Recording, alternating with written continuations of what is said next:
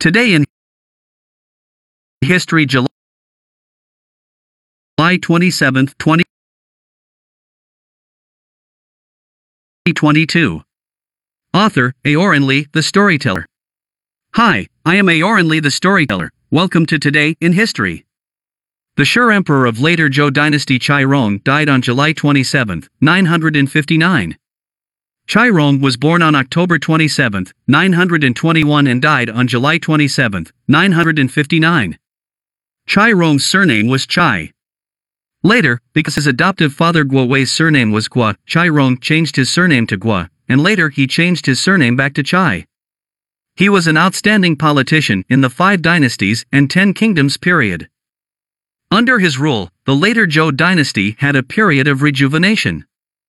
Rong was born on October 27, 921 in Chaijiazhuang, Yaoshan, Xingzhou, which is now a place in Longyao County, Xingtai, Hebei Province, China. Chai Rong's grandfather and father were famous local rich people. The Chai family had a lot of money. However, when Chai Rong was a teenager, his family became poor, so he had to defect to his uncle Guo Wei. Chai Rong helped Guo Wei deal with all kinds of affairs, so he was deeply liked by Guo Wei.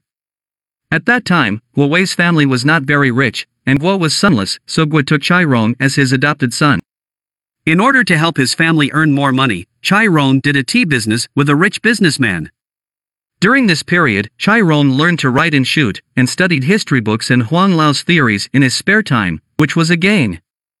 Time flied, and Chai Rong was an adult. As an adult, he gave up his business and joined the army with his adoptive father Guo Wei. Soon after, the later Han dynasty was established, and Guo Wei and Chai Rong were promoted. Unexpectedly, the later Han emperor thought that Guo Wei wanted to rebel, so he wanted to kill all Guo's relatives. Guo Wei and Chai Rong took a lot of effort to escape. The two immediately rebelled under the name of Clear the Emperor's Side. In the end, Guo Wei and his son won and established the later Zhou dynasty. Guo Wei became the founding emperor of the later Zhou dynasty. He tried his best to cure it, but unfortunately he died of illness. Chai Rong became the second emperor of the following week. At the beginning of Chai Rong's accession to the throne, he was strong and ambitious, determined to do a great cause in accordance with his adoptive father's last wishes.